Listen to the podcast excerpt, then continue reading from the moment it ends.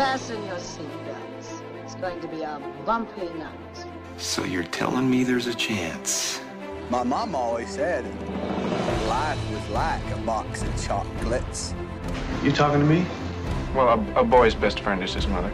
Get away from her, you bitch! mm-hmm. This is a tasty burger.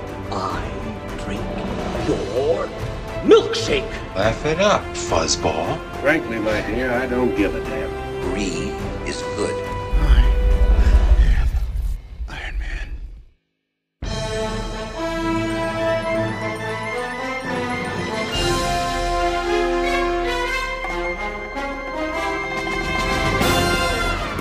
Saludos y bienvenidos a Cine Express Throwback, episodio número 10. Mi nombre es Fico Canjiano, como de costumbre. Gracias por sintonizar y escucharnos hablar un poquito de lo que nos gusta, que es el cine. En este podcast, como ya hemos, conocen o si estás por primera vez sintonizando, estamos eh, un rato hablando entre panas, eh, discutiendo una película que haya sido icónica, una de nuestras favoritas o que haya impactado el mundo del cine, Hollywood eh, y la cultura popular de alguna manera. Así que antes de comenzar, quiero darle la bienvenida a mis colegas y mis panas, el señor Robert García, Bobby Bob, ¿cómo estás? ¿Todo bien? Babi, Bab. Mano, gracias a Dios, todo bien. Este, ¿verdad? Eh, reportándome el trabajo luego de cogerme la semana pasada por vacaciones. muy bien, muy bien, gracias por estar con nosotros. Eh, y también tenemos al filósofo, a José Morales. José, ¿cómo estás? Saludos, estamos muy bien. Espero que al igual Robert y tú se encuentres bien y nuestro compañero Luis. Y aquí estamos para darle a, a nuestros fans otras noches de cine. Así mismo es, gracias José por estar con nosotros. El señor Luis Ángeles, la voz del pueblo, el favorito de ustedes, el niño mimado, eh, va a estar uniéndose, si Dios quiere, un poquito más tarde, luego de un compromiso previo que, que tenía. Así que por ahí, si Dios quiere, viene Luis a, a unirse a la conversación. Así que eh, antes de entrar al pick de rock de la semana pasada, eh, que fue asignación este, por primera vez para algunos y pues para refrescar la memoria para otros, quiero darle un shout out a Joel Vázquez de Chizo Comics, eh, un artista eh, súper, súper eh, talentoso que nos ha estado haciendo los cover arts, eh, los covers, la portada de, de cada episodio. Este es el décimo episodio y cada semana nos sorprende con, pues con, con, con, su trabajo, así que quería, o sea, él, él, lo pueden buscar en las redes sociales bajo Chizo Comics, eh, lo conocimos hace un tiempito y él, lo nítido es que cada vez que nosotros le dejamos saber cuál es el próximo pick, eh, él se pompea y entonces eh, me lo envía a mí. Y lo que hemos estado haciendo en los últimos, en los últimos instantes, o sea, en los últimos episodios es que lo, lo debutamos aquí, ya, ya yo lo vi, pero me quedo callado para entonces así hacer un, un estreno en la, aquí en el, en el chat con los muchachos para que pa, pa, pa, para hacer un reaction en vivo de él. Así que muchachos, los voy a poner aquí en la mesa virtual. Vamos allá. Eh, así que por aquí va. Este es eh, para Rob, porque obviamente fue el que escogió con esta letra, que entraremos en eso ahora, pero aquí va el cover de The Incredibles. Ahí está. Uh, ¡Échale! Súper. Súper, hermano, la familia entera el color es uno que no hemos visto anteriormente eh, en los covers que ha hecho. Súper, súper, súper. Y, y, los detalles mira, con la, con la sombra. Ahí o sea, en Chizo, en, como el logo de ellos. sí. Échale. súper, hermano. Oye, oye, yo sé que Chizo está escuchando esto. Chizo, eh, yo te había dicho, ¿verdad? Eh, la semana, hace un par de semanas que el cover de The Godfather se había convertido en mi wallpaper de celular, pues lamento informarte que lo cambié, ahora va a ser este. Ahora este va a ser el cover, el wallpaper de mi celular. ¿Verdad que wow, está chévere? ¿Qué, brutal. ¿Qué tal, José? ¿Te gusta? No, me encanta, está bien bonito y, y me gusta el theme porque de, definitivamente va con el theme, rojo y, y un, pues, se puede decir un, un, amarillo, ¿verdad? Un cuasi amarillo. Sí, sí. Así eh, que es, está ahí con el theme, me encanta mucho y, y de verdad, tremendo trabajo, Chizo. Así que esto, esto, ya es rutina, cada vez que sale un cover nuevo, alguno de nosotros dice que es nuestro favorito, así que, eh, así que eso es evidencia de, del talento de Joel Vázquez, así que búsquenlo, escríbanle, eh, está bien activo durante esta época de cuarentena, así que le está metiendo bien duro, y nuevamente gracias a Joel por, por compartir este, estos covers con nosotros y decir que sí a, a colaborar con nosotros, así que búsquenlo, síganlo, eh, denle like a sus páginas y, apoyen al hombre. Así que dicho eso, obviamente, pues la película que escogió Rob, que fue el, le tocaba a él hoy el pick, fue para episodio 10, fue The Incredibles. Eh, Rob, este, háblanos un poquito de por qué The Incredibles con la letra eh, I, obviamente. para los que están escuchándonos por primera vez, ya lo que nos han escuchado varias veces, pues ya saben que estamos viajando a través del abecedario. cada uno le tocaba un pick y entonces eh, esta semana nos tocaba la I, así que y Rob le tocaba la posición de escoger, así que escogió The Incredibles. Rob, ¿por qué The Incredibles eh, se te hizo fácil o difícil? Estuviste ahí entre algunas otras eh, películas que quizás en un multiverse hubiesen sido la elegida. y después de eso, dinos tu primera experiencia viendo esta película cuando estrenó en el 2004 y luego de verla para refrescar la memoria, asumo yo, en, en estos días. Claro, mira, eh, también fue una decisión eh, difícil, ¿no? Este, eh, siento que, cada vez que, cada uno nos toca la, tarea de escoger una película, es como que, oh, shit, here we go again. ¿Sabes? Como que, ¿cuál vamos a escoger? Hay tantas películas. Mira, aquí tengo la lista de, la, de las contendoras. Estaba por ahí. ¿Cómo? Que sí, exacto, que hay que hacer asignación y research y pensarlo bien, que no es a lo loco ahí. Exacto, so, mira, entre los primeros finalistas estaba por ahí Independence Day, estaba Iron Man 1, Inception, The Iron Giant, Insomnia, eh, pero mira, yo creo que era el momento de, ¿verdad? De que Cine Express Throwback eh, tocara eh, ese lado animado, ¿no? De películas animadas que creo que no, no, no ¿verdad? No, hasta, en verdad, no habíamos tocado una sola película animada en estos primeros nueve capítulos. sentía, sentía la obligación de, que teníamos que, pisar ese territorio.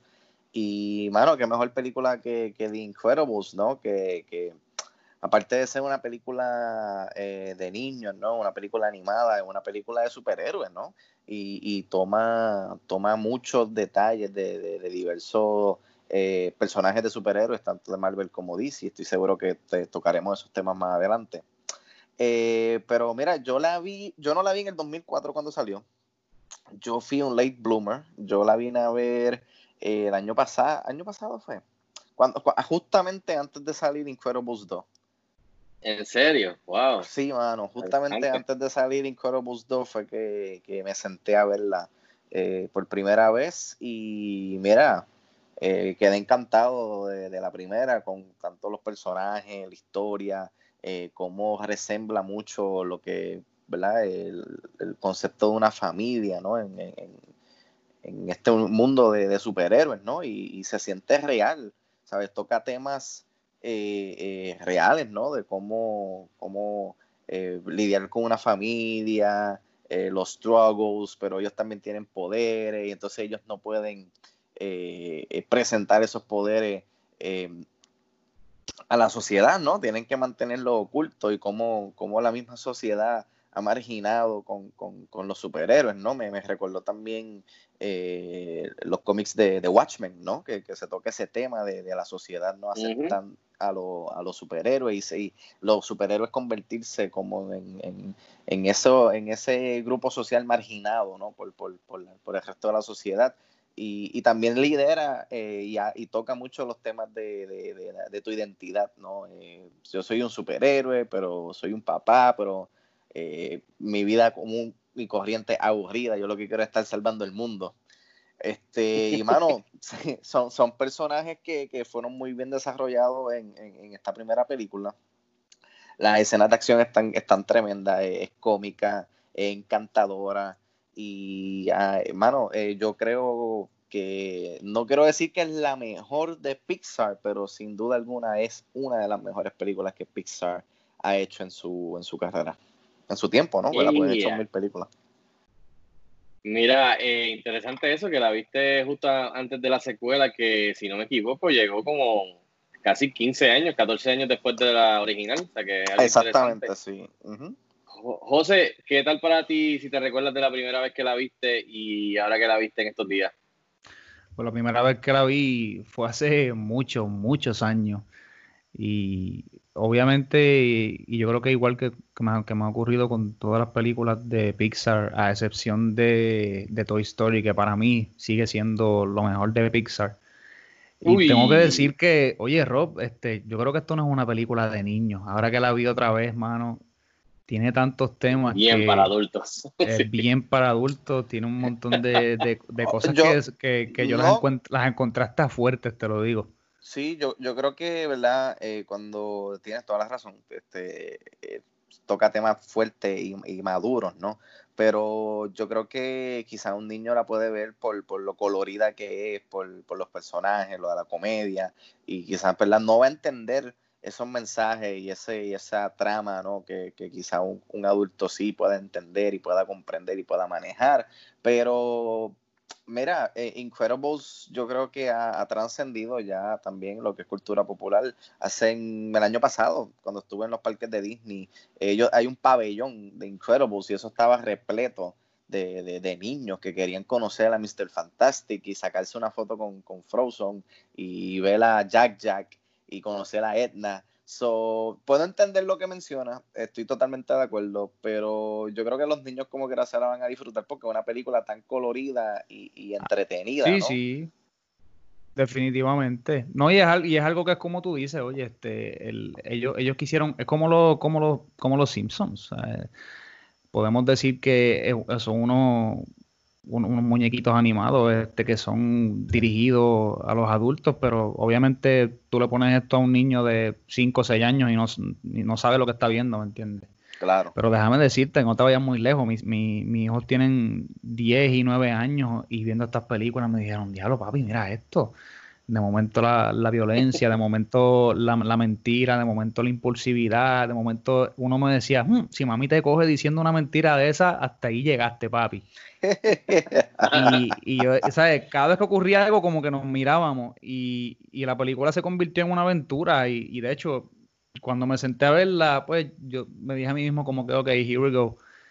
Y cuando empecé a ver estas tonalidades un poquito más serias, como que me, me encontré mucho más interesado en la película y, y la vi de, de muchos ángulos, ¿sabes? De, de lo mucho que ha tomado de, de otras películas de espionaje, al igual que llega el momento que todas las películas de, espionaje también tienen como los mismos temas musicales, por así decirlo, y tienen la inclusión de, trompetas, de violines, de, y de muchos elementos que son bien parecidos unos a los otros, y, y también como otras películas de superhéroes también se alimentaron de esta y como esta se ha alimentado de otra, ¿sabe? Que, que ha sido ha sido una experiencia que, que también te puede abrir los ojos un poquito cuando miras para atrás a ver las películas otra vez, que volvemos y, y decimos lo mismo, que qué bueno que estamos virando para atrás y revisitando estas películas, porque definitivamente al pasar tantos años, cuando viramos a verlas, podemos obtener un nuevo insumo de ellas porque nosotros ya no somos los mismos.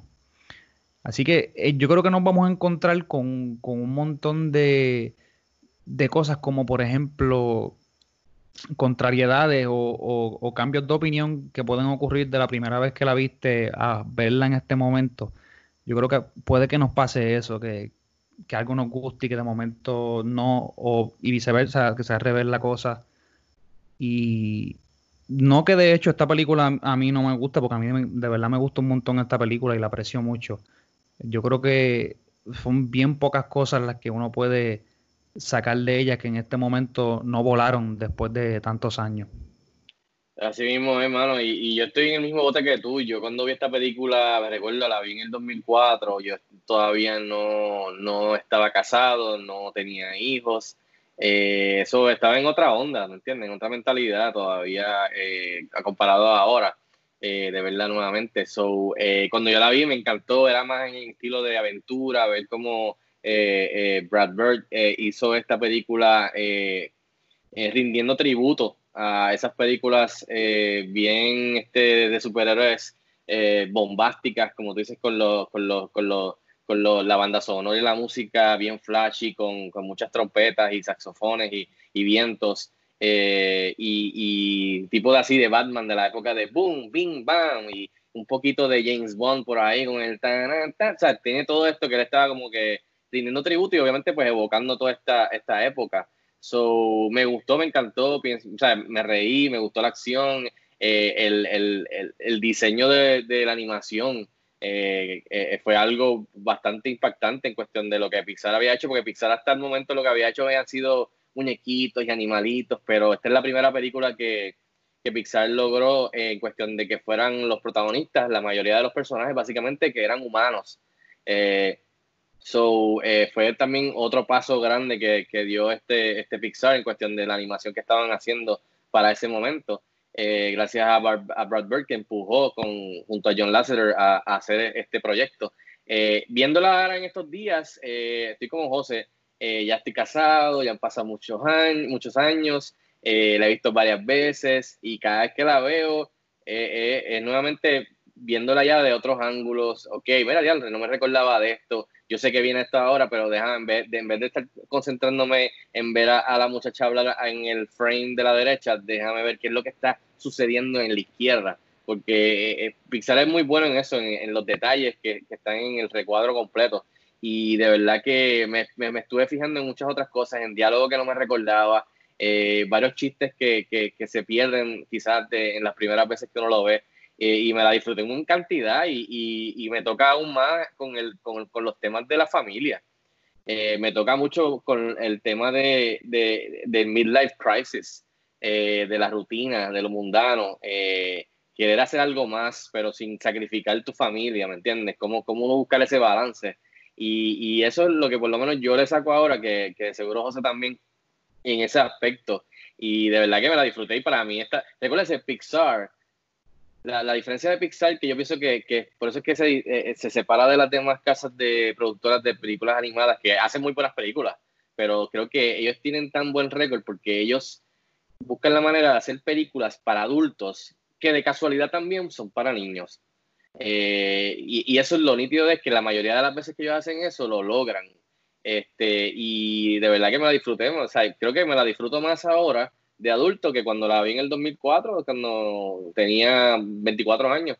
Así que, y definitivamente una, una película que mis niñas, le, mi, mi, mis niñas me vieron en estos días, eh, bueno, me vieron hoy viéndola. Eh, ah, ¿estás viendo The Incredibles? Sí, sí, estoy viéndola de nuevo porque hoy grabo el podcast. Ah, yo quiero verla. Ellos, está bien, pues vamos a terminar de estudiar, qué sé yo, y después que yo la vea por el, con el, por el podcast, eh, la vamos a ver en, en, la semana y vamos a ver la segunda. O sea que ellas por lo menos están en una, en una época que ya pueden ver las dos de corrido, no tienen que esperar 14 años para poder verla como yo tuve que hacer. So, mano, a mí me encanta, puedo seguir hablando de ella, pero vamos, vamos, vamos a entrar entonces. Así que voy a dar un aplauso a Rob por el tremendo pick con Incredibles. Yo sé que no fue fácil. Gracias, gracias. O sea, tienes ahí, tienes ahí a Papá Nolan, que ya lo traicionaste por primera vez con una de tus letras. Eh, no, eso, eso es un que... podcast completo ya, Fico. Exacto. La traición de Rob a papá Nolan. Ahí yo no sé si Nolan se va a olvidar de eso, Rob, pero te la apuntaste. Eh, pero está, estaba difícil ahí, así que no, no, no. Tremendo pique, en verdad. Y qué bueno que cogiste una película animada, porque como tú dijiste, no habíamos todavía, todavía entrado en el género de, de animación.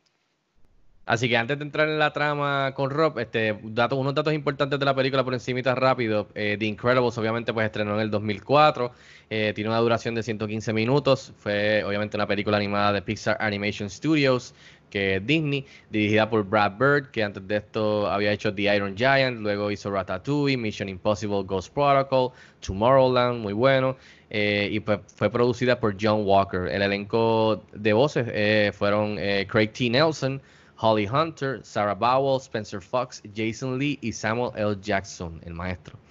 En la banda sonora estuvo a cargo de Michael Giacchino, eh, buenísimo, lo conocemos de Lost, Star Trek, eh, Rogue One, Jurassic World, eh, o sea, Coco, ha hecho un montón de cosas. Yo le digo como que es el, heredero de las bandas sonoras de John Williams, así que vamos a ver.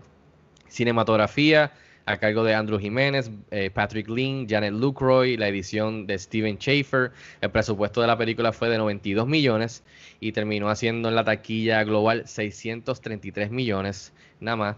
Eh, obviamente sabemos que tuvo una secuela eh, 14, 14 años después, Incredibles 2 en el 2018. Tiene 97% en Rotten Tomatoes, ganó dos Oscars, mejor película animada y mejor edición de sonido, que fue la primera vez que Pixar ganaba dos, eh, más de un eh, Oscar. Eh, también ganó el Annie Award, que básicamente es para el, el gremio de, de animación lo entrega y ganó mejor película animada. Eh, fue la primera película animada en ganar el premio Hugo a la mejor presentación dramática. Eh, fue nominada al Golden Globe de mejor película, eh, comedia o musical. Ganó un Saturn Award de mejor película animada. en su momento fue la número 4 película animada más taquillera, de todos los tiempos.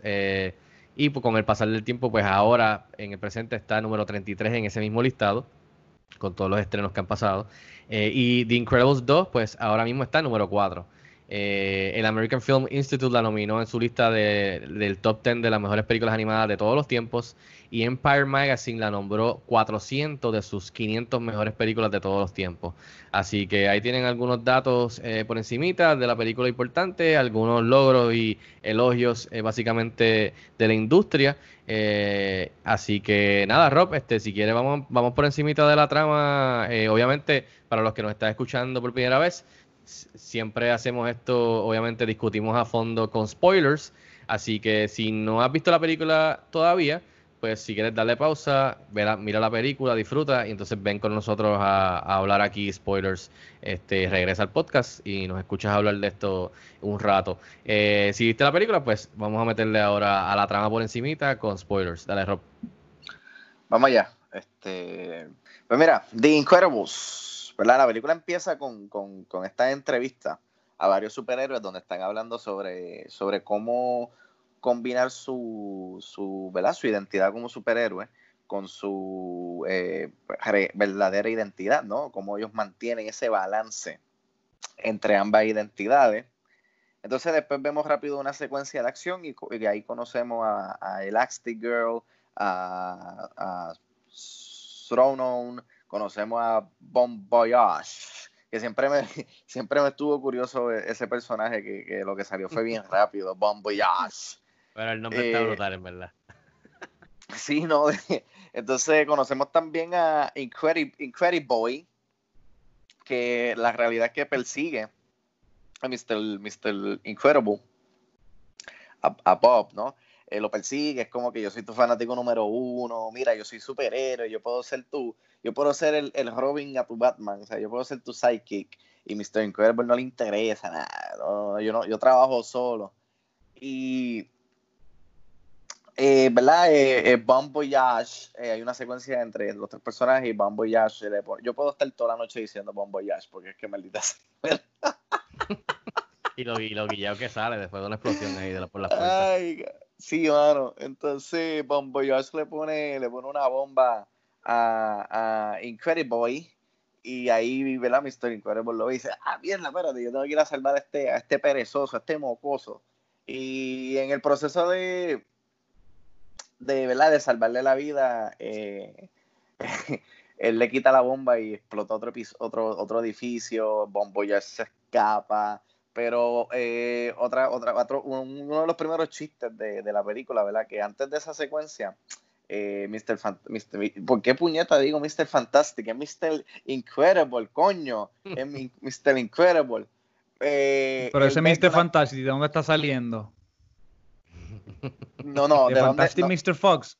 No, no, no, no, de, de, los Fantastic Four. Dale. Bueno. Entonces vemos, ¿verdad? Eh, Mr. Eh, Incredible ve que una persona se va a suicidar, eh, le salva la vida y después de esta secuencia con Bon Voyage eh, se ve una, un reportaje en la televisión donde esa persona está, está demandando a Mr. Incredible porque él quería suicidarse, él quería morir y le salvaron la vida. Y, y, siempre me estuvo bien este bien graciosa esa escena. So, debido a esa explosión, ¿verdad? por, por Mr. Incredible salvarle la vida a Incredible, eh, ¿verdad? La opinión pública sobre los superhéroes um, se ve afectada, ¿no? Y lo, como mencioné, lo, la, sociedad como que empieza a marginar a los superhéroes y lo, ¿verdad? Como que el, ser un superhéroe y un vigilante eh, queda prohibido. Es como que eso, eso, no, eso ya no se permite en la ciudad. Eh, ahí, ¿verdad? Vemos una interacción entre Mr. Incredible y, y Elastic Girl, eh, ¿verdad? Ambos están apresurados, tienen, quieren salvar la, la, ciudad, pero están apresurados porque tienen un compromiso previo. Y ese compromiso es su boda, Ellos están a punto de, de, casarse. y los vemos, ¿no? Los vemos casarse, vemos a, a Frozen, que es como que el, el the best man de, de la boda. So, luego de varias demandas, eh, el gobierno inicia el programa de reubicación de superhéroes, que obliga a los superhéroes a mantener sus identidades secretas y abandonar sus hazañas. So, como mencioné, ¿sabes? Ser un superhéroe ya queda descartado de, de, de- de la- de lo que puede hacer. So, esto brinca a 15 años después y, vemos a Bob, eh, ¿verdad? Mr. Incredible, eh, super amalgado, está gordo, está apestado, está trabajando en una compañía de, de, de- seguro. Y él está ahí como que no, no me importa. Pero entonces te empieza, empieza como que a ayudar a la gente. Y el jefe encojonado le dice, no, tú no puedes ayudar a la gente. Nosotros estamos aquí para hacer el chavo. Pero él está, él no le importa un carajo porque pues él extraña, ¿no? Él extraña eh, el ser superhéroe. Y debido, ¿verdad? Vemos lo que el, el atrago que ha tenido en sus últimos 15 años de, de no poder fingir como, como superhéroe, que es lo que le apasiona. Eh. La vida de, de- una persona común y corriente que trabaja de 8 a 5, tiene su familia. Eh, ¿verdad? Conocemos a sus hijos, conocemos a, a- a Violet Dash, a Jack Jack, eh, ¿verdad? Una, una familia eh, sub- suburbana, o sea, una familia común y corriente. So, como les dije, ¿verdad? Él ama a su familia, pero ya Bob está cansado y frustrado por, por lo aburrido y monótono que es su estilo de vida, ¿no? Eh, entonces, una casa suburbana, trabajo administrativo, pero junto a su pana eh, Lucius Best, que no es nada más que Frozone, eh, Bob ocasionalmente revive los días de su gloria, eh, salvando a la ciudad, ¿no? Este, rescatando a personas que están en medio de un, de- de un robo, eh, recuperando carteras robadas, ¿sabes? Él, todavía se mantiene, se mantiene este, fingiendo porque la realidad que eso es lo que le gusta. Luego de que, ¿verdad? De que, su supervisor eh, le impide detener eh, un atraco, un atraco, un robo, Bob explota, lo, lo, lo- lo- manda, lo restrella contra uno de los de, los- de, la- de las paredes del edificio. De paredes, sí. Y obviamente, pues, pues, esto resulta en su despido. Lo despiden. Siempre me estuve, me estuve riendo en la, la secuencia donde él sale hospitalizado, que tiene un yeso de, de cabeza a los pies. así, así de herido que lo dejó Mr. Mr. Incredible, porque que tuvieron que enyesarlo eh, el cuerpo completo y está así todo jodido. Ujú. Luego de esto, ¿verdad? Este, Mr. Incredible recibe un mensaje de una, llama- de una mujer llamada Mirage, que la habíamos visto anteriormente, que ella estaba viendo a Mr. Incredible y a Mr. Fro y a, Frozen, iba a decir Mr. Frodo, y a Frozen, este, eh, ¿verdad? De, de superhéroes. Ella los estaba viendo, los estaba persiguiendo, estaba tomando nota. So, ella le dice que, que le tiene una misión de destruir a un salvaje robo eh, con un, como con un trípode y él eh, tiene que ir a una isla remota que se llama Nomanizan. So, Mr. Incredible decide de forma escondida de su familia. No le va a decir nada a su esposa, que él va a ir a esa isla y va, ¿no? Va, va, va, va a luchar contra, contra lo que tiene que hacer. So, ¿verdad? Ya Mr. Incredible anda feliz, ya, ¿verdad? La acción de, estar de superhéroe le, lo anima, lo mantiene eh, ocupado, eh, le están pagando mejor que nunca, eh, tiene un carro nuevo, empieza a comprarse traje y sus nuevos, ya él está eh, como mentalmente él está, él se cree que se la está disfrutando porque está haciendo lo que le gusta, pero la realidad es que, que no, porque ¿sabe? Él, él está escondiendo esto a, a- a su esposa.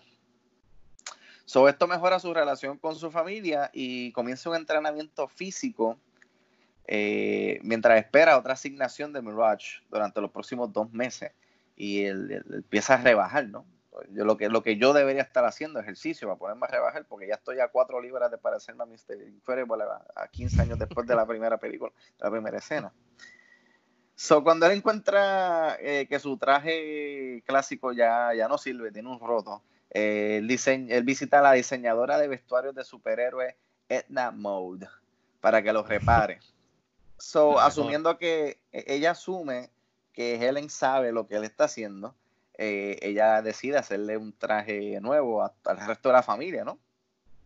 Ahí es donde conocemos los trajes clásicos rojos que, que, que, que- que acabamos de ver en, en el arte que, que Chizo espectacularmente nos hizo. So, de camino a Nomanizan, eh, una vez más, Mr. Incredible se da cuenta que mi watch trabaja para Body Pine. Y Body Pine es nada más y nada menos que Plot Twist, el fanático de, ¿verdad? Boy al principio de la película, ¿verdad? Que siempre estuvo descontento con él por, por, por todo este tiempo, ¿no? Porque pues, el, el, eh, Incredible pues, tenía las mejores intenciones de ser su sidekick y en otras palabras, eh, Mr. Incredible le dio una patada en el trasero y le dijo, yo no te necesito, o sea, lárgate. El sidekick, exacto, que ahora está, está mordido. A mí siempre me encantó el nombre. El nombre que ahora tiene es, es Syndrome. Síndrome, exactamente. Eh, no, y lo, lo gracioso es que le, cuando, cuando Mr. Incredible se da de cuenta que, es- que le dice, ah, yo sé quién tú eres, tú eres Buddy. Ese era el nombre que él nunca le decía, no, yo no soy Buddy, yo soy Incredible Boy. Y él como que le da una rabieta, una mala crianza y dice, ahora yo soy Syndrome. Sí, el- So- el, tipo, es- el tipo es, no, no- es bien predecible el tipo, ¿no, no, no les parece? No, A mí me encanta el diseño de él porque Sí, el diseño parece de él un niño está, grande está con los pelos sí. parados, exacto. Y la voz de Jason Lee que está súper perfecta para el personaje ahí malcriado, mordido. Cada vez que lo, que lo Un escucho, el tipo de verdad creeps me out, ¿sabes? Es, es- es a nivel de que el personaje le quedó tan y tan bien que yo diría que uno, ¿sabes? Uno de los mejores personajes que, que- que estamos viendo ahí en cuanto al efecto que él, Yeah. que él tiene en el público, porque mientras tú lo estás viendo, ¿sabes? Tú dices, ya pero qué tipo, mano, es bien annoying, es, es- es como te dije, Sí, un ¿sabes? bebé grande, un mancha. Exacto. Que se cree que se merece es algo que, que- Oh my God. Y me dio un poco de vibra escuchando, escuchando a Jason Lee, como que se me, se me pareció un poco a como que el estilo de Ryan Reynolds. No sé si, si, si se sintieron eso un poco, como que la Sí, voz. señor. Un poquito. Que como que Ryan Reynolds también hubiese podido hacer ese papel pa- aparentemente con, con la personalidad que estaba haciendo para él. Exacto. So, ya Syndrome eh, ha perfeccionado los Om- Omnidroids, que es como que este droid bien gigantesco en forma Om- redonda, que tiene como Omni, Omnidroid, que- Omnidroids, exacto, que tiene, tiene como unos tentáculos, unos brazos ¿verdad? Eh, mecánicos. So, él perfeccionó estos Omnidroids eh, mediante la contratación de diferentes superhéroes eh, para combatirlos y matarlos en el proceso. ¿No? Por eso es que pues, lo- los superhéroes se habían desaparecido porque eh, Syndrome los estaba llevando a la isla para eventualmente eh, asesinarlo. So, el plan malévolo de Syndrome es perfeccionar, eh, ¿verdad? enviar a este Omnidroid perfeccionado a, a Metroville, que ¿verdad? El- el- es la ciudad de, donde viven los, los Incredibles, eh, donde manipulará en secreto eh, sus controles para entonces derrotarlo en público y convertirse en un héroe. En otras palabras, él eh, iba a hacer este, iba a controlar ¿no? al, al- al robot eh, para, ¿verdad? para él salvar el día y de una vez y por todas poder resucitar ¿no? a, a lo que son los superhéroes y él mismo convertirse en el máximo superhéroe que, que salvará a la humanidad. Que plan más pendejo. Mira, entonces. Bueno, hace sentido, pero está bien pendejo porque está bien, again, está bien manchado de lo que él quería hacer, lucir bien con un bobo. Sí, es como que yo voy a. eh, Hermano, eh, les voy a hacer. Oye, perdóname, Fico. Es que la única estaba- manera, es la única manera Oye, que el tipo podía que- ser un superhéroe, Yo sé, que literalmente. esto, yo sé que esto no estaba en el libreto, pero, pero yo voy a contar esta confesión. Cuando yo tenía como 13 años, yo tenía la mentalidad de síndrome. Y yo estaba en una piscina con una amistad y estaba esta muchacha, una nena, una nena que estaba bonita, me gustaba. Y yo le dije a uno de los panas que se tirara para encima de ella, que yo le iba a salvar. Exacto, pues eso es algo que cuando uno es un chamaquito hace. Exactamente, lo planea. Sí, Syndrome lo no salió de eso, se quedó ahí. Exacto, o sea que el Eh, síndrome está inspirado en algún momento en cosas que nosotros hicimos así estúpidas para impresionar a alguien, a la chica, a tus papás, a tus panas.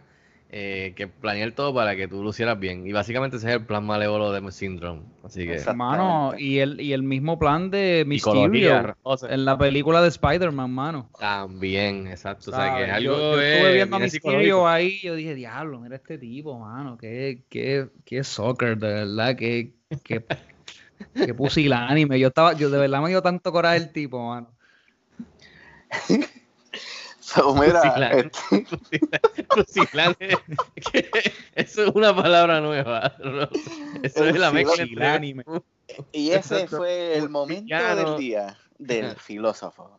So, mira, eh, Helena, ¿verdad? Elastic Girl, ella, ella descubre, ¿no? Y ella empieza a, a sospecharse que ha- hay algo malo ocurriendo porque ella ve un pelo de, de mujer en el traje de, de, de él, traje viejo. Y ella como que empieza a sospechar y ella escucha una llamada que de una mujer que le dice, ¿qué tan pronto tú puedes llegar? Y él le dice, no, yo voy para allá ahora. Y ella como, ¿para dónde tú vas? No, chicas, que me llamaron del trabajo y, ah, coño, ok, pues fantástico. So, Elena visita a Edna y Edna le cuenta y le dice todo, ¿no? Le dice, mira, este, yo sí, le creé un traje nuevo a, a- Bob, pero yo le hice traje a todo el mundo porque la realidad es que yo pensaba que, que todas ustedes estaban en, en esto metidos. Y Edna le da como un beacon eh, que Edna, ¿verdad? Ella le instaló en el traje nuevo de Bob, eh, causando, ¿verdad? Cuando ella lo activa, esto causa que, que lo capturen en la isla, ¿verdad? Porque él estaba escapándose de, de síndrome y pues lo, lo encontraron. So, ella decide... Con la, con la pistola esa de la. que cuando la atrapa, que está bien nítido, que es la pistola esa que le tira como las bolas esas negras de, de pega, de glue.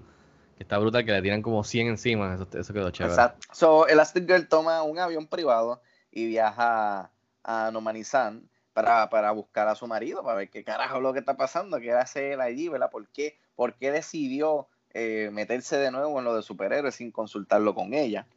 Y a mitad del viaje, eh, ella descubre que, que Violet y Dash eh, están escondidos en el avión. Y Syndrome, ¿verdad? Con los satélites que tiene, ellos detectan al avión y lanzan unos misiles verdad que destruyen destruyen el, el avión pero Elastic Girl eh, hace como un escudo con su cuerpo y los niños sobreviven verdad y usan sus poderes para poder llegar a la, a la tierra a la, Que a tierra, todas, no, a a la- todas a la estas- isla.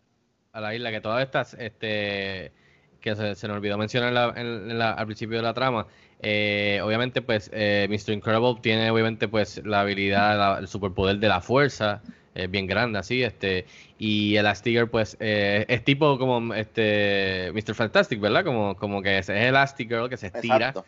Eh, entonces, eh, Violet tiene como la habilidad de hacer como un, un force, ¿verdad? Este, Como shield. un force shield ajá. Y, eh, y se hace invisible también.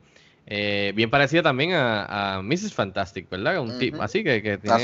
Exactamente Exacto, a, su- a- a Storm, ¿verdad? Eh, entonces Eh, tienes a. y entonces tenemos a Dash, que es tipo, obviamente, bien rápido, que es tipo Flash. Eh, es rapidito. Eh, perdona, ropa, ahí sí, sigue ahora. no no gracias gracias por ¿verdad? se me había olvidado por completo mencionar lo- los poderes la gente debe estar diciendo ¿verdad? ¿y qué poderes tienen estos, estos pendejos?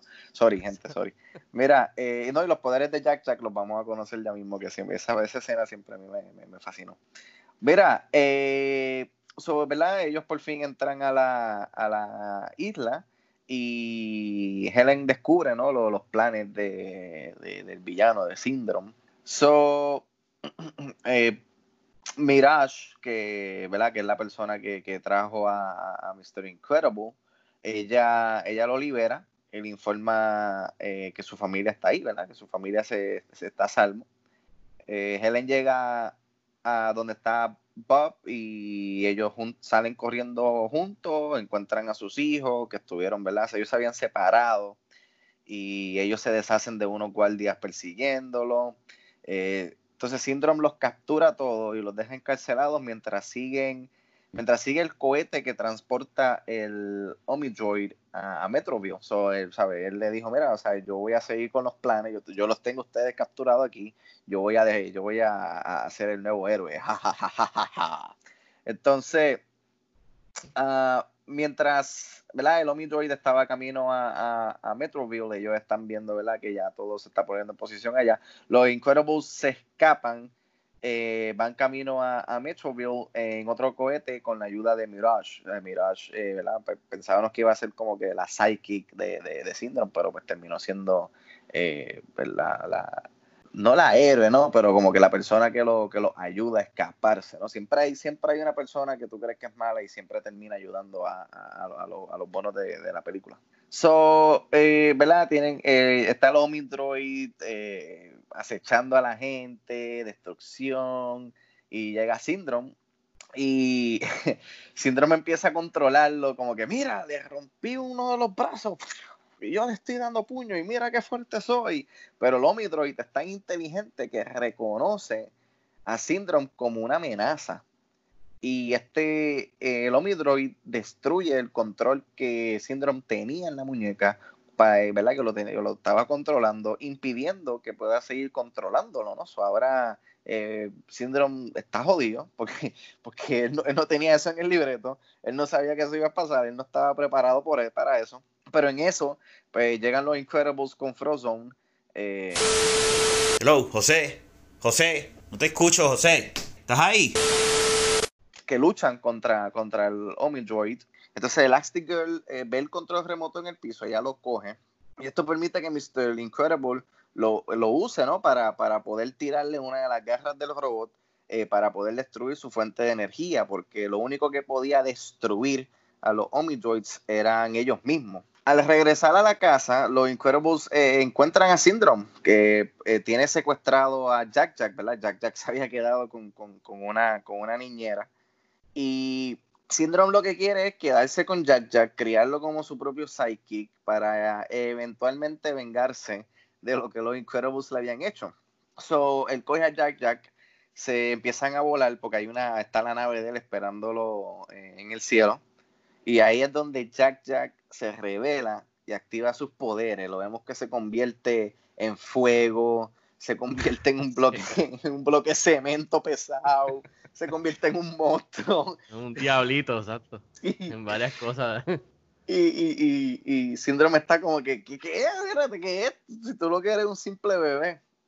Y abajo está Elastic Girl y, y Mr. Incredible, como que, ah, tienes nuestro bebé, tienes que, tenemos que hacer algo tírame, le dice Elastic Girl a, a, a, Mr. Fantastic, que la tira y, ¿verdad? Para atrapa a Jack Jack y Mr. Incredible le tira un, un carro al avión eh, mientras, ¿verdad? Pues Síndrome estaba intentando abordarlo, pero Síndrome eh, es succionado por la turbina de su jet, por su propia capa y explota todo, ¿verdad? Edna solo había mencionado en principio en la película, como que mira, las capas no ya no se usan, no capes. So, tremenda, tremenda tiradera que le dieron ahí a, a todos los uniformes con capa en todas las películas de héroes. Bien brutal. So, tres meses después, eh, los Incredibles eh, presencian la llegada de un supervillano nuevo que se llama Underminer. Eh, ¿verdad? Eh, los nenes ya estaban en la escuela, estaban viviendo la vida normal, ¿no? So ellos están así, ven, ¿verdad? El supervillano Underminer, que es como un... Ah, es como uno, es como un... Estoy tratando de... Sí, no, un, un ratón. Eh... ¿Cómo se llama? Ah, sí, es como un, drill, un castor. Es como un, cast, es un castor y viene por debajo de la tierra con, como un drill, exacto, como... Que me recuerdo que dice, Behold, the Underminer, y es como que... Uh, yo, yo jamás en mi vida había podido haber sacado la palabra castor. Gracias. Muy bien, gracias, José. Gracias, José, por esta la segunda de la noche. So, todo, todos están mirando el Underminer y el castor y todos se ponen las máscaras de superhéroe para enfrentarse a la nueva amenaza como una familia y ahí es donde la película termina. Cagans, cagans, cagans, y empiezan unos créditos bien nítidos con la música. Sale, sí, mano. Se, o sea, yo estoy por debajo de todos ustedes, pero nadie está por debajo de mí. Yeah, I'm, I'm, like, ok, ok. A mí me encanta. The Underminer está funny. Pero en verdad, los, los nombres de los malos están nítidos. Syndrome, sí. eh, Underminer, Bon Voyage es el mejor también. Están gufiados. Mira, este, pues, eh, gracias Rob, Rob, por llevarnos por encima de, de la trama ahí, este, por encimita. Eh, eh, Rob, no sé si quieres añ- añadir algo más para entonces entrar en, en, en... Valoraciones. Mira, mano, Sí, eh, a mí a mí me gustó mucho el final de la película y para una persona que la vio en el 2004 tuvo que haber sido como que, ah, no, ¿por qué se acabó así en ese cliffhanger? Eh, De seguro en 3, 4 años van a venir una, con una secuela y pff, tuviste que esperar 14 años por ella. Eh, Yeah. Bummer. Se tardaron, se So, tardaron. Valió, valió eh, la pena la espera, pero se tardaron. No, definitivo, definitivo. Y mientras tanto se estaban haciendo Cars 2, Cars 3, y todo el mundo como que, pero es que, y Toy Story, que obviamente Toy Story pues han sido buenas, pero todo el mundo está como que, pero hello, cuando vas a hacer la de Incredibles? Que esa sí es la que, la que merece o la que pedía a gritos una secuela, porque literalmente terminó un cliffhanger. So, se tardaron Claro. bastante. Se terminó, terminó Le pasó tan- lo mismo que a Zombieland. Yeah, Eh, exacto, un montón. sí. So, te- la- no tan solo la película termina con el cliffhanger de que está llegando un villano nuevo a, a, ¿verdad? enfrentarse a los Incredibles, sino que terminaste con, con eh, el, el reveal de que Jack Jack también tiene poderes y tiene los poderes más cabrones de toda la familia. ¿Sabes? Exacto, también. ¿Por qué, por qué se tardaron tanto, mano? O sea, yo recuerdo, o sea, yo no la había visto, ¿no? Pero, pero sabía lo que era Incredibles. Y, mano, la gente no, mm, ya había como que perdido la fe, ¿sabes? Como que ah, cuando, cuando yo la vea con mis propios ojos, yo les voy a creer a esta gente que, que en efecto están desarrollando esta película. Porque como tú bien, muy bien dices, estaban haciendo películas que quizás no estaban al nivel de esta película, películas como, como Cars 2, Cars 3, que, que la realidad es que Sí, que no disrespect, son flojas. Sí, no, exacto, que no estaban al nivel de, de, de, de, de lo que estuvo Incredibles. Eh, pero mira, nosotros, ¿verdad? Eh, Fico y yo y hasta José, ¿verdad? Lo hemos comentado que cuando tú te tomas el tiempo para desarrollar estas ideas, pues mira, tárdate, lo, tárdate todo lo que tú quieras, siempre y cuando tú lo hagas bien, tárdate todo lo que tú quieras. Y esta película, mano, se tardaron bastante, pero al final del día, ¿no? La recompensa fue grata y la segunda, está- la segunda película está igual Oye, o mejor pero, que esta primera, pero ¿no? I, I mean, y, ¿sabes? No disrespect, este, tampoco fue algo, ¿sabes? Yo vi sí un step up en, en lo que fue diseño y animación, pero básicamente es la misma historia que la primera, pero esta vez le toca entonces a la esposa. Sí, me equivoco. la, la, se- la segunda es más de, de la esposa, sí, la esposa sale ya un poco más al frente, pero sigue incluyendo a la familia entera y el cuestión de la, pero, pero sí, definitivamente la primera era más el esposo y ahora pues, eh, que está chévere, ahora es eh, el- más del punto de vista de la esposa, eh, de salir al que le frente, dieron inclusión entonces al género femenino, pero pues brincaron esa parte ahí y dijeron, ok, vamos a darle lead ahora a, a Elastigirl, este, como el mismo, el, ¿verdad? Él tuvo el- en la primera película y la hacemos más centrada ahora en el personaje femenino, que yo creo que fue el único cambio además, pero así en, en, cues- en cuestión de step up, como les había dicho, creo que sigue siendo el diseño y, y la animación. Exacto, sí, definitivamente. Y, y no, y la, y la secuela está bien chévere, o sea, quizás después hablaremos de ella, pero por encimita, a mí, a mí me gustó bastante la secuela, valió la pena. No está al nivel de la primera, porque la primera es tan y tan buena, esta película es tan y tan buena que, que la barra está tan y tan alta, especialmente dentro de Pixar, pero eh, yo diría que es de las mejores secuelas de ellos, así que, y, y de, las mejores secuelas, eh, pudiésemos decir que también está en, en el top 10 de las mejores secuelas de ah, películas animadas, porque en- la, realidad del caso es que no hay muchas que estén ahí arriba, tú sabes. Toy Story, estamos hablando de películas animadas, so definitivamente está en, está en la conversación de entre las mejores secuelas de, de animación. Eh, muchachos, ¿alguna parte que, sé, sé que hemos mencionado algunas, pero alguna parte en específico que a ustedes les encanta? Quizás alguna escena memorable, algún, algún quote que les haya gustado de, de la película entera de The Incredibles. José. Para mí, para mí es, y, y- y no sé si es, ¿sabes? Si, es, esta es la intención del, del director, pero obviamente me gusta cómo él incluye a, a- bueno, obviamente son personajes ficticios, ¿verdad? Estos héroes están, hacen cosas fantásticas, cosas que nosotros, increíbles, cosas que nosotros no podemos hacer. Y el hecho de querer mezclar este, esto con la familia, creo que él trata de humanizar más este, estos héroes y, y darnos como un punto de partida en cuanto a un método comparativo entre ellos y nosotros. Obviamente esto es un mundo ficticio, ¿no? pero sigue teniendo muchos tonos de, pues, humanos dentro de, lo, que, de lo que es no fantástico, pues este hombre, como Robert dijo ahorita, pues él, no está complacido con la rutina del día a día, pero también cuando yo no sé si el tipo está tan pendiente al bien común o si es un es algo que quiere complacer, ¿sabes? De, para él solamente. Like a selfish thing. No sé si lo sintieron en algún momento a través de la película.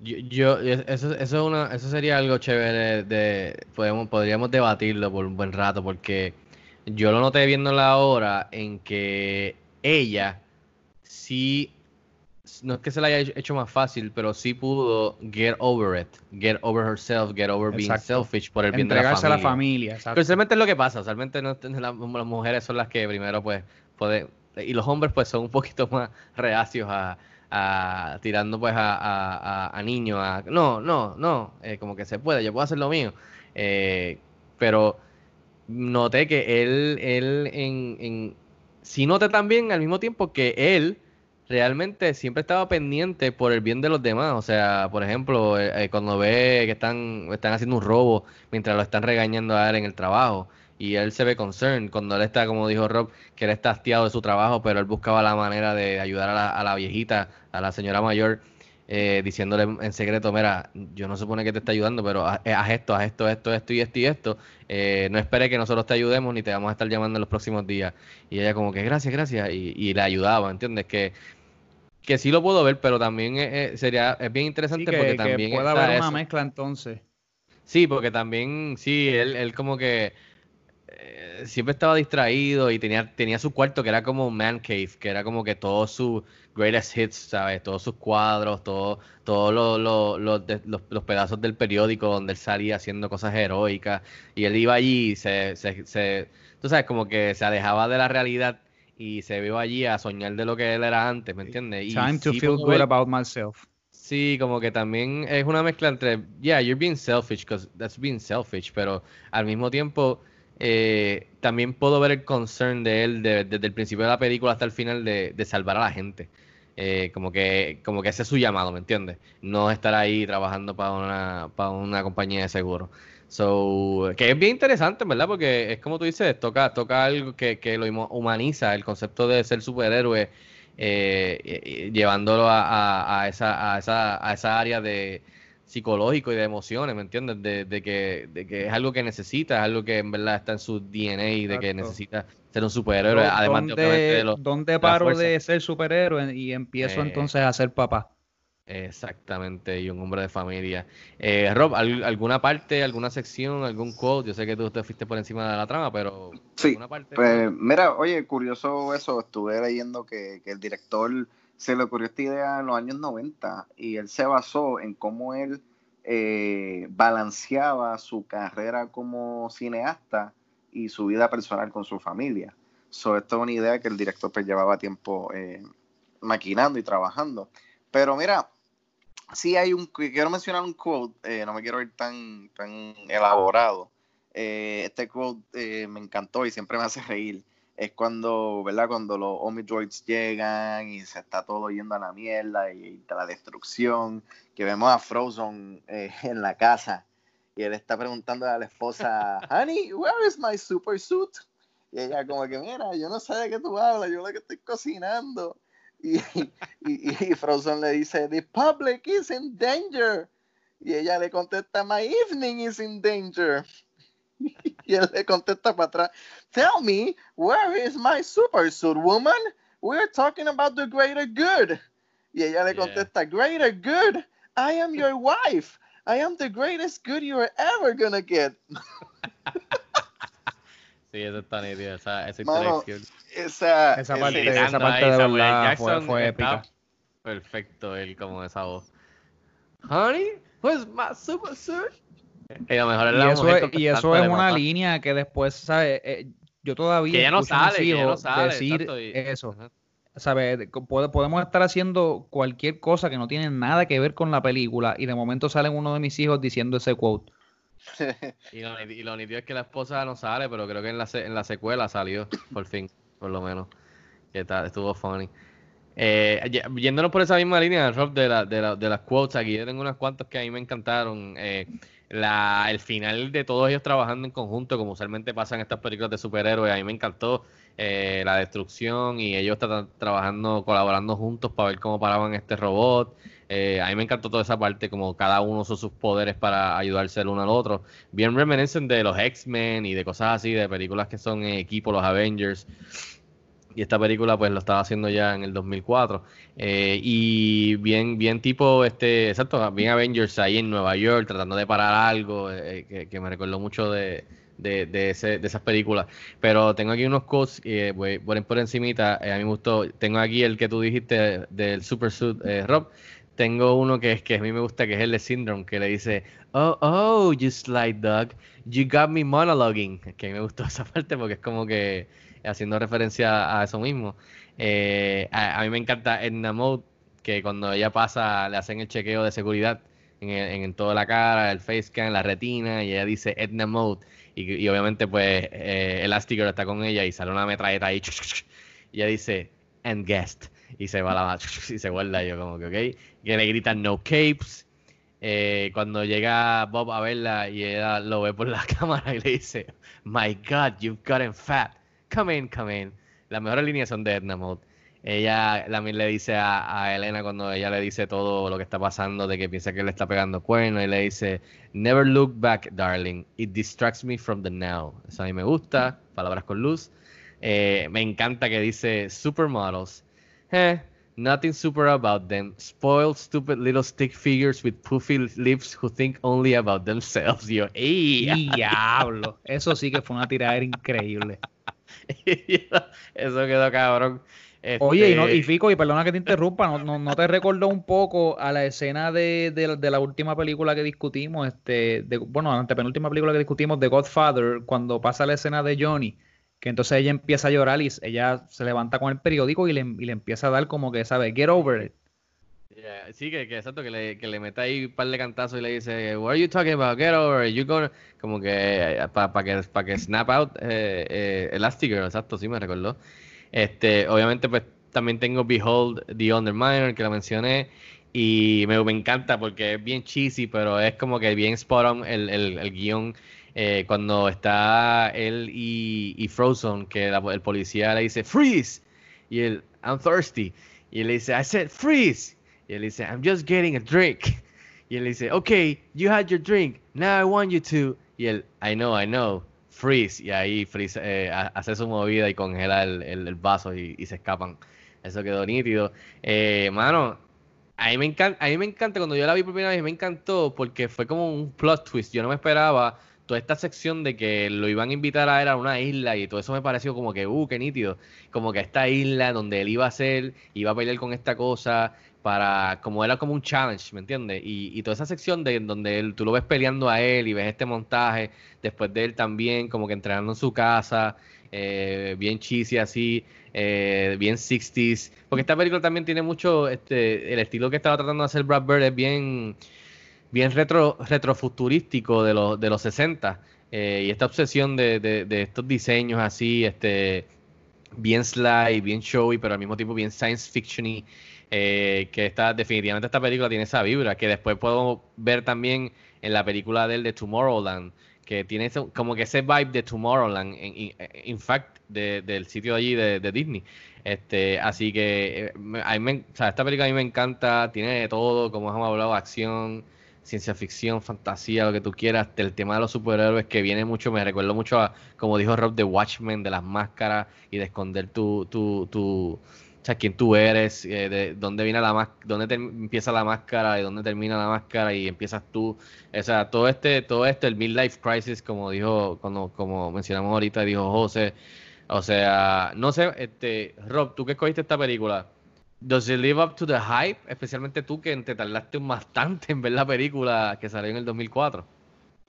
Definitivo, yo creo que sí. Eh, creo que esta película tiene un poquito para todos, ¿no? Tiene, tiene comedia, tiene superhéroe, tiene, tiene eh, puntos eh, con los cuales uno se puede identificar, ¿no? Porque como, como mencioné ahorita, ¿sabes? Esto de cómo manejar y cómo balancear tu vida con tu carrera, con tu profesión, con, la, con lo que tú amas hacer, mezclarlo y, balancearlo con tu vida familiar es algo que pe, todo el mundo, todo adulto se puede, se puede identificar. So, tiene, o sea, como dije, al- algo para todo, para, para quizás, ¿verdad? Ustedes dicen que no para, quizás para los niños, pero yo, yo pienso, ¿verdad? Yo, yo le pondría a esta película a un nene de 5 o 6 años y mírala como una película de, de, de muñequito de acción. Después cuando tengan más edad, bueno. mírala de nuevo, mírala de nuevo y van a entender. Eh, Yo no dije, yo no estoy diciendo, yo no creo que José tampoco dijo que no es para niños y que los niños no pueden disfrutar de ella. Yo, pues, claro que sí. Sí, no, no, no es que no sea apta para Exacto. niños, sino que es Pix. una película que tiene unos tonos bien de adulto. Sí, unos temas que son, o sea, como usualmente Pixar hace cuando hace buenas películas que Definitivo. son dirigidas a los adultos.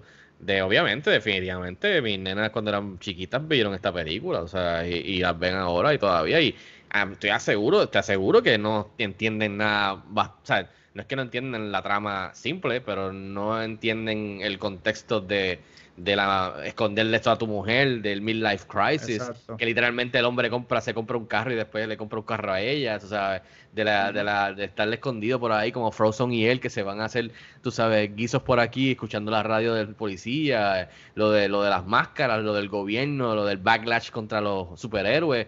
Ellas no entienden nada de eso, ya lo que le ve, no- la familia junta peleando, big bam boom, y lo tendrán después, y te aseguro que cuando la vean después, cuando sean grandes, van a decir, contra, mano, esto va más allá de, de la animación y de las explosiones y el bim bam boom y la música. Exacto. Y hace sentido que sea así, porque si no es así, entonces, pues entonces el, el director se está cerrando solamente al, al, a saber, marketing para los niños y está dejando a los adultos afuera, que potencialmente es mucho dinero. Y obviamente, pues tú como adulto la vas a ver, porque si llevas a tu hijo a verla al cine, pues es obvio, los, si tus hijos no van a ir solos. Pero estamos hablando de que a medida de esto, otras personas se, se, pues, se sigue corriendo la voz y terminan yendo adultos sin los niños o, o personas adultas a ver la película, o sea, ellos solos. Oye, y que ese es La el película, módulo, ese es el módulo por el cual Pixar trabaja, ¿no? Hacen películas animadas de niños con temas y, y situaciones que los adultos se pueden identificar y entienden, ¿no? So que eso Eh, es claro. quizás eh, pasa con muchas películas animadas que eh, se enfocan tanto en crear algo para niños y los padres qué. Porque como tú muy bien dices, los niños no van a ir solo al cine, ¿sabes? Ellos tienen que hacer algo eh, para entretener a ese adulto, ¿no? Que está, que está llevando a su, a su, Sí, hijo, no. a su niño a ver una película. Eh, es, co- es como es como un not, ¿sabes? Vamos a si vas a llevar a tu hijo a ver una película, pues queremos que tú también te sientas entretenido y disfrutes la película. Porque hay veces que tú vas y, y las películas, o sea, son bien centradas específicamente en los niños y eso no está mal, tú sabes. Nosotros también todo- todos se merecen pues su, su sweet este thing, ¿sabes? A cada uno le gusta una cosa diferente y pues yo a veces yo voy a- llevo a mis hijos al cine y sinceramente I'm not invested in the movie, but I am invested in them. So, ya tú sabes. Exacto. So, mira, película sin los niños no llega a 633 millones. Así de No, fácil. definitivo. Así que- definitivo. así que- So. ¿verdad? Este, este, ¿verdad? Como dije, esto es lo que Pixar eh, siempre ha hecho, crear estas películas para niños, como mensajes para adultos. Y yo te puedo garantizar una cosa, que yo estoy viendo la, eh, la- mi- mis próximos picks de Pacine Express Throwback y esta no va a ser la última vez que vamos a hablar de Pixar. Uh, claro que no, de- definitivamente. Porque a mí, me toca, a mí me toca una letra que para ese episodio hay que traer Kleenex, muchos Kleenex, coño. ¿La U, la U o la W? La, La U. U. Eh, ok, ya sé. Llegaremos a la U. Mira, eh, antes de entrar al legado, datos curiosos por encimita, esta es la sesión favorita de Rob. Eh, Yes. esta, Brad Bird quería hacer, lo- eh, como hablamos, un homenaje que a, los, a los cómics de los 60 y películas con las que él creció y series de televisión que eran de superhéroes y también películas de, espías, como Rob- eh, José mencionó también. Eh, The Iron Giant fue la que él hizo anterior a esta y fue, ah, fue un fracaso en, en la taquilla. Y entonces él se topó, se topó con John Lasseter, que entonces le dijo, escuchó el pitch y le dijo, vente, vamos, vámonos para Pixar, vente conmigo. Porque ellos también se conocían desde college, que también hemos visto mucho en estas películas que hemos hablado, que, que pues tienen suerte de conexiones que han tenido en la universidad o en, o en la escuela y pues y de ahí comienza el journey a crear un guion o a crear una película que termina siendo un clásico. Pues aquí también pasó y entonces se lo llevó a Pixar Y entonces, como dije, esta fue la primera pe- película que, que se le hizo difícil a ellos por, por, lo- por los efectos en cuestión de, de que eran todos humanos, que ellos no habían hecho eso hasta el momento. Así que esto fue algo nuevo para Pixar. El reto fue bien grande, como cuatro veces los locales que tuvieron que hacer, cuatro veces el, el revolú de, de los efectos en, en el pelo, en el, en el detalle de la, de la piel, de los movimientos reales de los humanos, el agua, el humo, el fuego, las explosiones, la luz, las sombras, los reflejos, o sea que eh, fue, fue bastante difícil porque no están acostumbrados y entraron en, en crear cosas como eh, subsurface scattering, eh, volumetric rendering y un montón de jargon ahí de, de- animación que yo no tengo ni idea y suena a ciencia ficción para mí. Eh, pero es bien interesante y pueden buscarlo online y, leer sobre todo esto que hizo Pixar para esta película.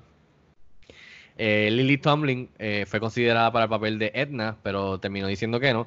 Y hicieron un montón de, de- casting y de, y de esto, pero no encontraban a nadie. Así que Brad Bird dijo, ¿tú sabes qué? Lo voy a hacer yo. Y Brad Bird es el que hace la voz de Edna, que, que no sé si muchos saben eso, pero que le quedó espectacular. Eh, entonces también eh, Bird quería un sonido específico de los 60 eh, y John Barry fue el primero que entró, eh, que, bueno, fue el primero que fue el primer choice. Luego mm, pasó algo que él no pudo y entró entonces Giacchino a hacer la banda sonora, que él decidió hacerlo y grabar todo en análogo, en tapes, porque sentía que los instrumentos de viento, como, como hablamos de los trompetas y los saxofones, se escuchaban mucho mejor que si lo grababan en digital, que eso a mí me pareció bien interesante. Eh, y obviamente pues fue una buena decisión porque es bien memorable el theme de ellos, la música es muy buena y ganó muchos premios, eh, incluyendo un Grammy por mejor este score soundtrack eh, for visual media. Así que esos son algunos de datos que, que estaba leyendo por encimita de la película, bien interesante, hay un fragatán si vas online. Pero antes de irnos, el legado. Sabemos que hubo una secuela 14 años después que estuvo muy buena, eh, quizás no al nivel de la primera, por lo menos para mí, pero además de esto, todo el mundo puede disfrutar de esta película, diría yo, ahora en Disney Plus, si tienen el servicio de las dos películas. Eh, hemos visto, como dijo Rob, que en la cultura popular todo el mundo sabe quiénes son The Incredibles, si ven el logo lo reconocen, los niños saben quiénes son los personajes, se disfrazan en Hollywood, perdón, en, en Halloween, eh, especialmente porque es un concepto de familia, o sea que tú ves la familia entera disfrazada, vas a Disney, están los muñecos, están todos los, los, los Legos, están en los videojuegos, eh, no sé, el legado de esta película, Rob, que fue la que tú escogiste, ¿estás segura por mucho tiempo eh, por venir? ¿Tú crees que haya quizás la posibilidad de una tercera película, hopefully que no pasen 14 años de nuevo, pero tú crees que ya esto terminó con la segunda? ¿Y qué tal el, el, el, el, legado de The Incredibles? Mira, yo, yo creo que eventualmente sí habrá una tercera película. Ah, se tarden 14, 20 años, yo creo que la van a hacer.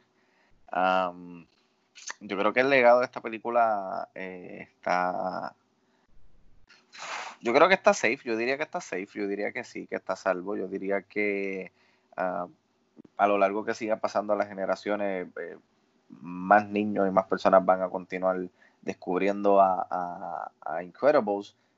Quizás me preocupa eh, el tiempo entre películas, ¿no? Que de momento pues a la persona se le pueden olvidar, ¿no? Porque salen, salen tantas y tantas películas animadas eh, al año, ¿no? Que te hacen olvidarte de estas películas, que, quizás tú estás esperando una, una secuela y, y no llega, llega con el tiempo. Um, pero si ellos se están tomando el tiempo para eh, crear una historia que quizás no sea un reflejo de la primera, como pasó con la segunda, como muy bien José dijo, pues mira que se tomen todo el tiempo que lo hagan y que cierren la trilogía de una manera eh, gratificante, ¿no? Una manera satisfactoria. No hay confirmación de Disney, ¿sabes? No, Disney no ha dicho nada de que, mira, sí, Incredibles eh, está en desarrollo. So, ellos están bien guardando este secreto si de verdad viene o no viene. Yo diría que sí, pero la forma en que terminó la película, la segunda, y que eh, ya lo hicieron con Cars, hicieron una trilogía. So, si hicieron una trilogía de Cars, ¿por qué no hacer una trilogía de Incredibles que te vende más que lo que te vende Cars? Porque como te dije, ¿sabes? En, en los parques de Disney hay un pabellón completo dedicado a Incredibles. So, yo creo que sí, yo creo que el, que el legado de esta película eh, continuará creciendo, mano, porque esta película, mira la, mira la música, ¿sabes? La música, los visuales, eh, la historia. um, yo te diría que sí, yo creo que el, legado está muy más que seguro. Y tú, José, ¿qué tal el legado eh, y, y, y que lo que tú has visto quizás el, el- la influencia de, de esta película que, que tú las ves ahora en películas después de- del estreno de esta? Quizás, o películas que tú ves que vinieron antes en esta película y también lo que tú piensas sobre el legado y si está salvo por, por, por años a venir. Bueno, yo, yo recuerdo The Fan, que, que también tiene algo bien parecido a, estas a esta película. Me recuerda a las películas de Iron Man, la de 300 y, y otros muchos tipos de películas donde hay este, un fan obsesionado. Obviamente la, la parte que no había visto era cuan- cuando integran entonces al, al superhéroe, la, lo integran a la familia. Y, y entonces, no tan solo él, ¿verdad? Porque todos ellos son también de su manera súper, ¿sabes? Este, son, como decir, eh, si lo viéramos otra película serían los mutantes, pero tampoco hacen lo de integrarlo en la familia. Que yo creo que esa es la parte importante y donde ellos aquí, entonces, fue que dieron el palo, por así decirlo. Porque si yo vengo a ver en otras partes, pues yo he visto esta película, donde lo único tiene la diferencia es en eso, es que ahora puede ser abordada por niños y crean un brand, o sea, crean una marca con la, con, con la cual las personas se identifican y esto es una película que, que se va a seguir hablando de ella. Yo creo que esta película se beneficiaría grandemente de un remastering, este, específicamente en, en el área de diseño, todo lo demás está muy bien y también sería bueno que no hubiera tanto, tanto tiempo para, ¿verdad? Entre película y película, porque la disparidad de tiempo entonces crea un- una deficiencia bien grande en, en la evolución de la tecnología. Entonces la diferencia se puede ver, es bien evidente cuando ahora mismo todas las películas tú las ves en un televisor 4K, ¿sabes? La de- se sigue incrementando la definición con la cual vemos las cosas y con la cual las películas se graban. Y yo creo que ahí es donde tú puedes ver entonces que está la verdadera diferencia, es visualmente. Las historias, pues, son los arquetipos que conocemos ya, así que la- la- las historias siempre van a ser un poco similares, pero esto no tiene nada de malo, ¿no? Este, yo creo que es el hecho de que, como te dije anteriormente, y valga la redundancia, pues le traigan esto a los niños y a la familia. Así que yo creo que la película está bastante segura en esos términos. Muy bien, estoy de acuerdo contigo, especialmente con lo de la, lo de la tecnología que sigue avanzando y quizás pues ese, ese, ese espacio entre medio hace que se note bien grande, eh, grandemente cuando tú ves la primera, como hemos hecho en estos días, comparado a la secuela que salió en el 2018, pues tú ves ahí la diferencia. Eh, y, y que también pasa con otras películas y sus secuelas. Eh, por ejemplo, eh, yo me recuerdo cuando salió la, la- primera película, no sé quién lo dijo porque no fui yo, pero estoy de acuerdo con este comentario. No sé si ustedes también están en cuestión de, de que The Incredibles es la película, la mejor película. Es, es la película que no hemos visto todavía, básicamente, de, Fan- de Fantastic Four. O sea, el concepto de los superhéroes y la familia, literalmente eso es lo que es The Incredibles y es, es la mejor versión de The Fantastic Four que no han podido hacer todavía, pero Pixar lo hizo con The Incredibles. No sé si ustedes están de acuerdo con eso, porque yo estoy totalmente de acuerdo con eso. Definitivamente. Ha habido varias- varios Claro intentos, sí. pero no han podido. Hasta que no lo hagan, mejor que The Incredibles, para mí The Incredibles es la película de Fantastic Four, para mí. Sí, estoy de acuerdo. Sí, estoy de ellos setearon la barra, entonces ahora le toca a los Fantastic Four poder subir en- por encima de ella. Quizás quizás igualarlo, acercarse un poco, tú sabes, haciendo su propia cosa, pero literalmente, como tú dices, que las historias se van a repetir, es porque literalmente Pixar tomó el concepto que Rob dijo de que él estaba en este midlife crisis y querían explorar el, el concepto de que puedo yo lograr éxito sin sacrificar mi vida como y mi vida familiar y ser un padre de familia. Y entonces ese concepto agarrándolo de los superhéroes y haciendo la historia de, de los Fantastic Four que viene de los cómics. So, pienso que al unir esas dos cosas, pues el tipo tenía ahora en sus manos eh, haciendo estos dos conceptos, pero ah, como tú dices, hasta que no hagan una película que llegue a ese nivel o que se acerque por lo menos, pero que sea por Marvel, ahora que regresaron a, los derechos a ellos, pues hay que ver qué hacen, pero hasta que no logren hacer eso, siempre la vara va a ser que la historia del concepto de Fantastic Four para mí es The Incredibles. Así que nada más que por eso, eh, eso ayuda al legado de la, de la, de la serie.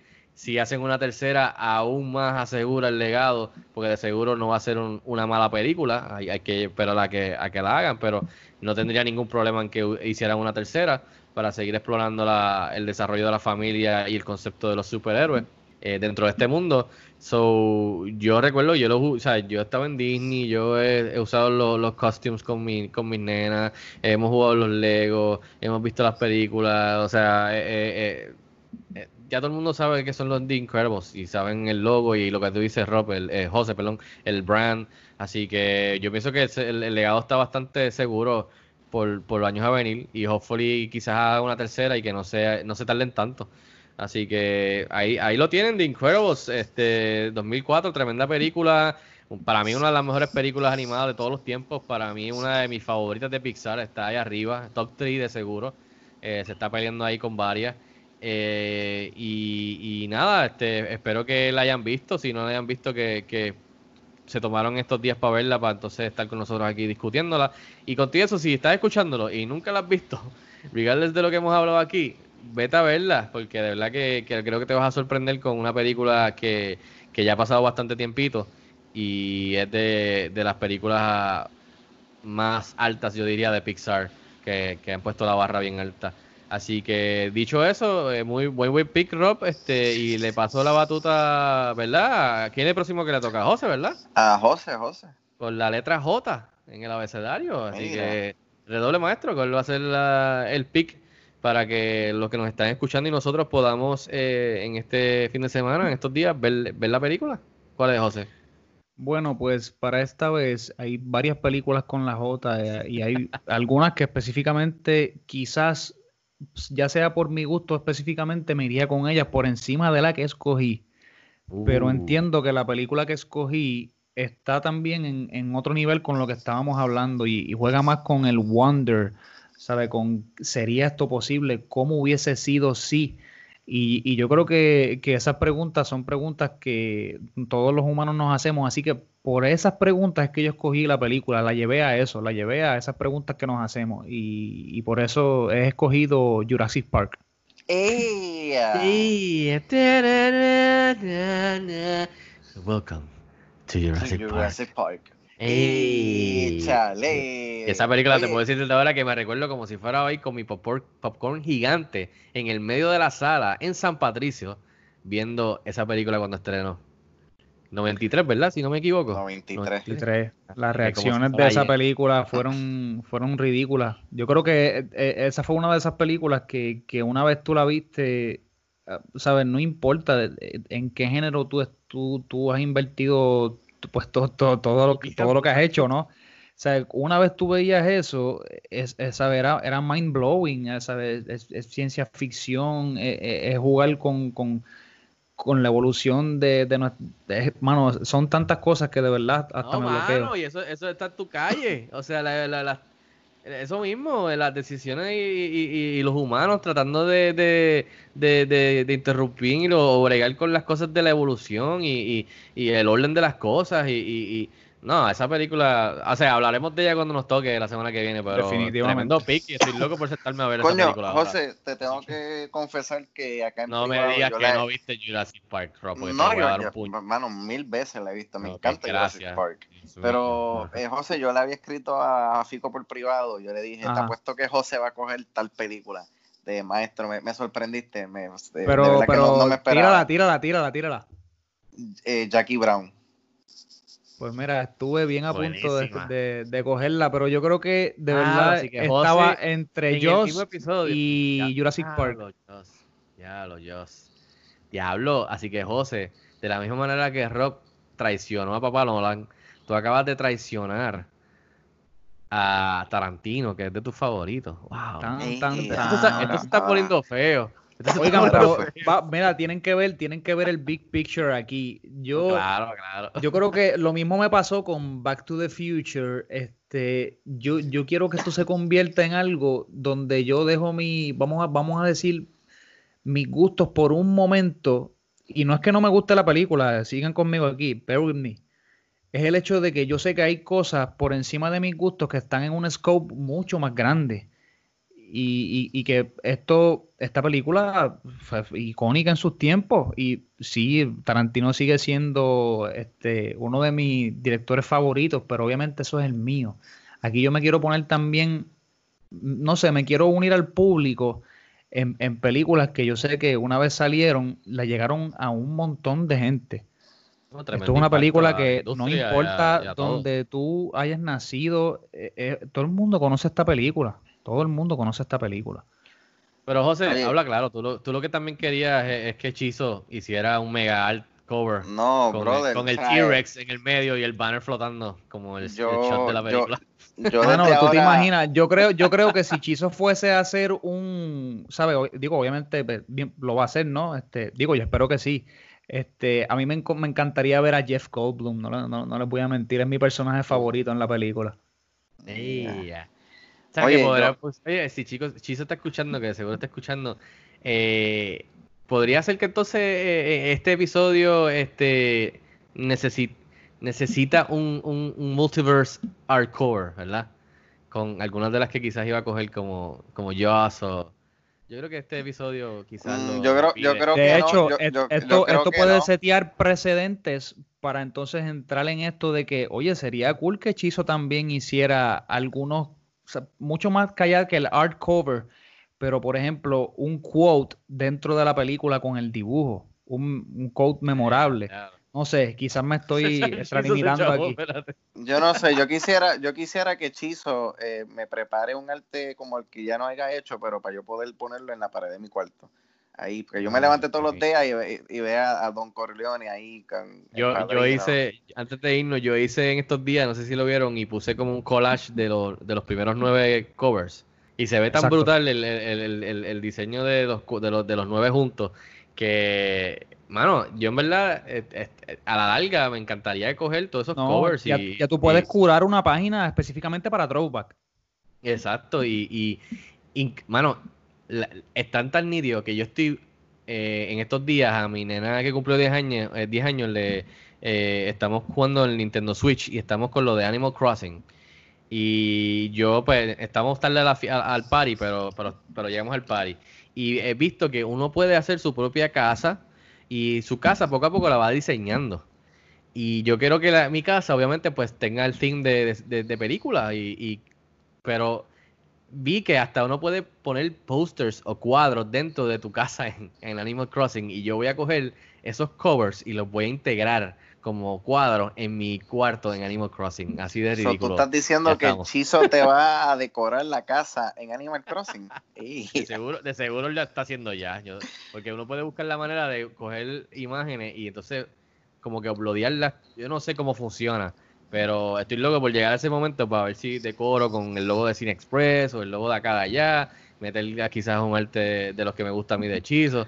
De seguro ya él sabe eso, así que. Oye, a mí, me, a, mí, a mí me gustaría en un futuro eh, tener a Chizo en un podcast y, hablar con él sí, eso y preguntarle, ¿sabes? ¿Cómo, cómo, ¿Cómo rayo él está haciendo eso? ¿Sabes?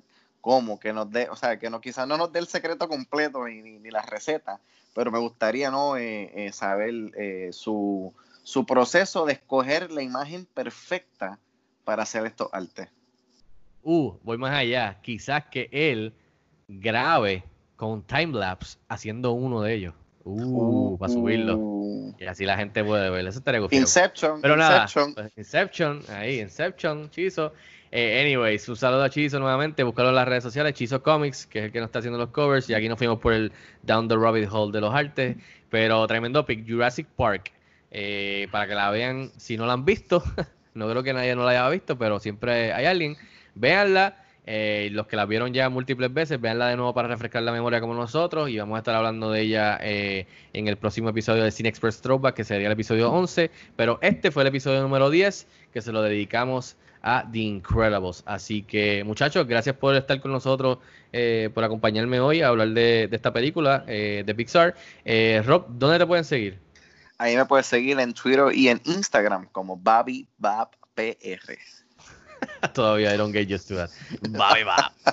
Eh, este, José, eh, gracias por acompañar, eh, acompañarme hoy y hablar de, de esta película. Eh, José, ¿dónde te pueden seguir? Definitivo, y gracias por la invitación físico. Eh, pe- pe- perdón, Fico. este, me puedes conseguir, me puedes conseguir casi casi un físico, fíjate, podemos decir que eres el padre del podcast. La Este, cuarentena, la me puedes conseguir bajo Soy José Mora en Instagram y en Twitter. A nosotros nos pueden seguir en las redes sociales como CineExpress PR. También pueden suscribirse al canal de YouTube para video reseñas y entrevistas y trailers. Eh, y a mí me pueden seguir en las redes sociales como Fico Canjiano. Suscríbanse al canal de podcast en la plataforma favorita tuya de podcast. Estamos en iTunes, estamos en Google Play, en SoundCloud, estamos en Anchor FM, etcétera, etcétera. Spotify. Eh, tenemos dos podcasts. Eh, tenemos el de Cine Express Podcast, que es regular donde hablamos de lo que está pasando en estos días en el mundo del cine, de varios temas, noticias, rumores. Y tenemos este que es Cine Express Throwback, que empezamos hace unos meses y ya pues vamos por el episodio número 10.